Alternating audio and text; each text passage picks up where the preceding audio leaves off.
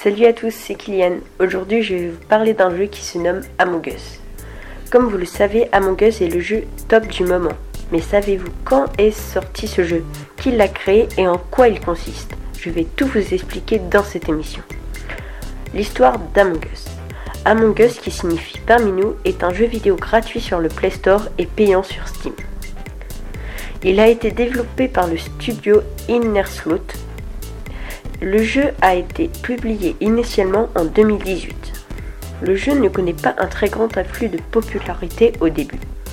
Ce n'est qu'en 2020 que le jeu s'est fait connaître par Squeezie, Kotaga, etc. Maintenant, je vais vous expliquer le but du jeu. Vous êtes des astronautes de différentes couleurs, bleu, rouge, jaune, etc. Vous pouvez être de 4 à 10 et suivant le nombre de joueurs que vous êtes, il peut y avoir plusieurs imposteurs. Par exemple, si vous êtes 4, il y aura un imposteur.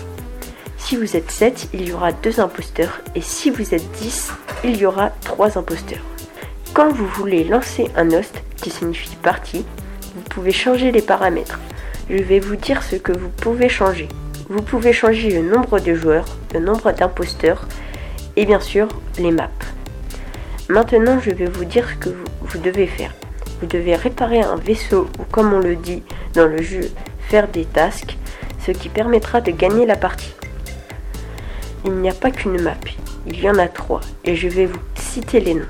La première map s'appelle The Skeld. C'est la toute première map sortie sur le jeu. La map comporte 14 salles différentes. La plus grande salle de cette carte est la cafétéria où se trouve le buzzer sur la table du milieu. La seconde map est Mira HQ. Elle comporte 12 salles ainsi qu'un couloir appelé décontamination. Les salles sont à peu près toutes équivalentes. Le buzzer se trouve également à Cafétéria. Et la dernière map se nomme Polus. Elle comporte 17 salles. C'est la plus grande carte de Among Us. Le buzzer se trouve cette fois-ci à Office, contrairement aux deux maps précédentes. La plus grande salle est Drop Mais si vous ne deviez réparer que le vaisseau, le jeu serait nul.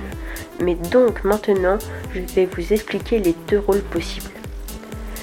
Le premier rôle que les joueurs ont principalement dans le jeu se nomme Crewmate, qui signifie en français équipier. Ce sont eux qui doivent réparer le vaisseau et en même temps de trouver le deuxième rôle dont je vais vous parler.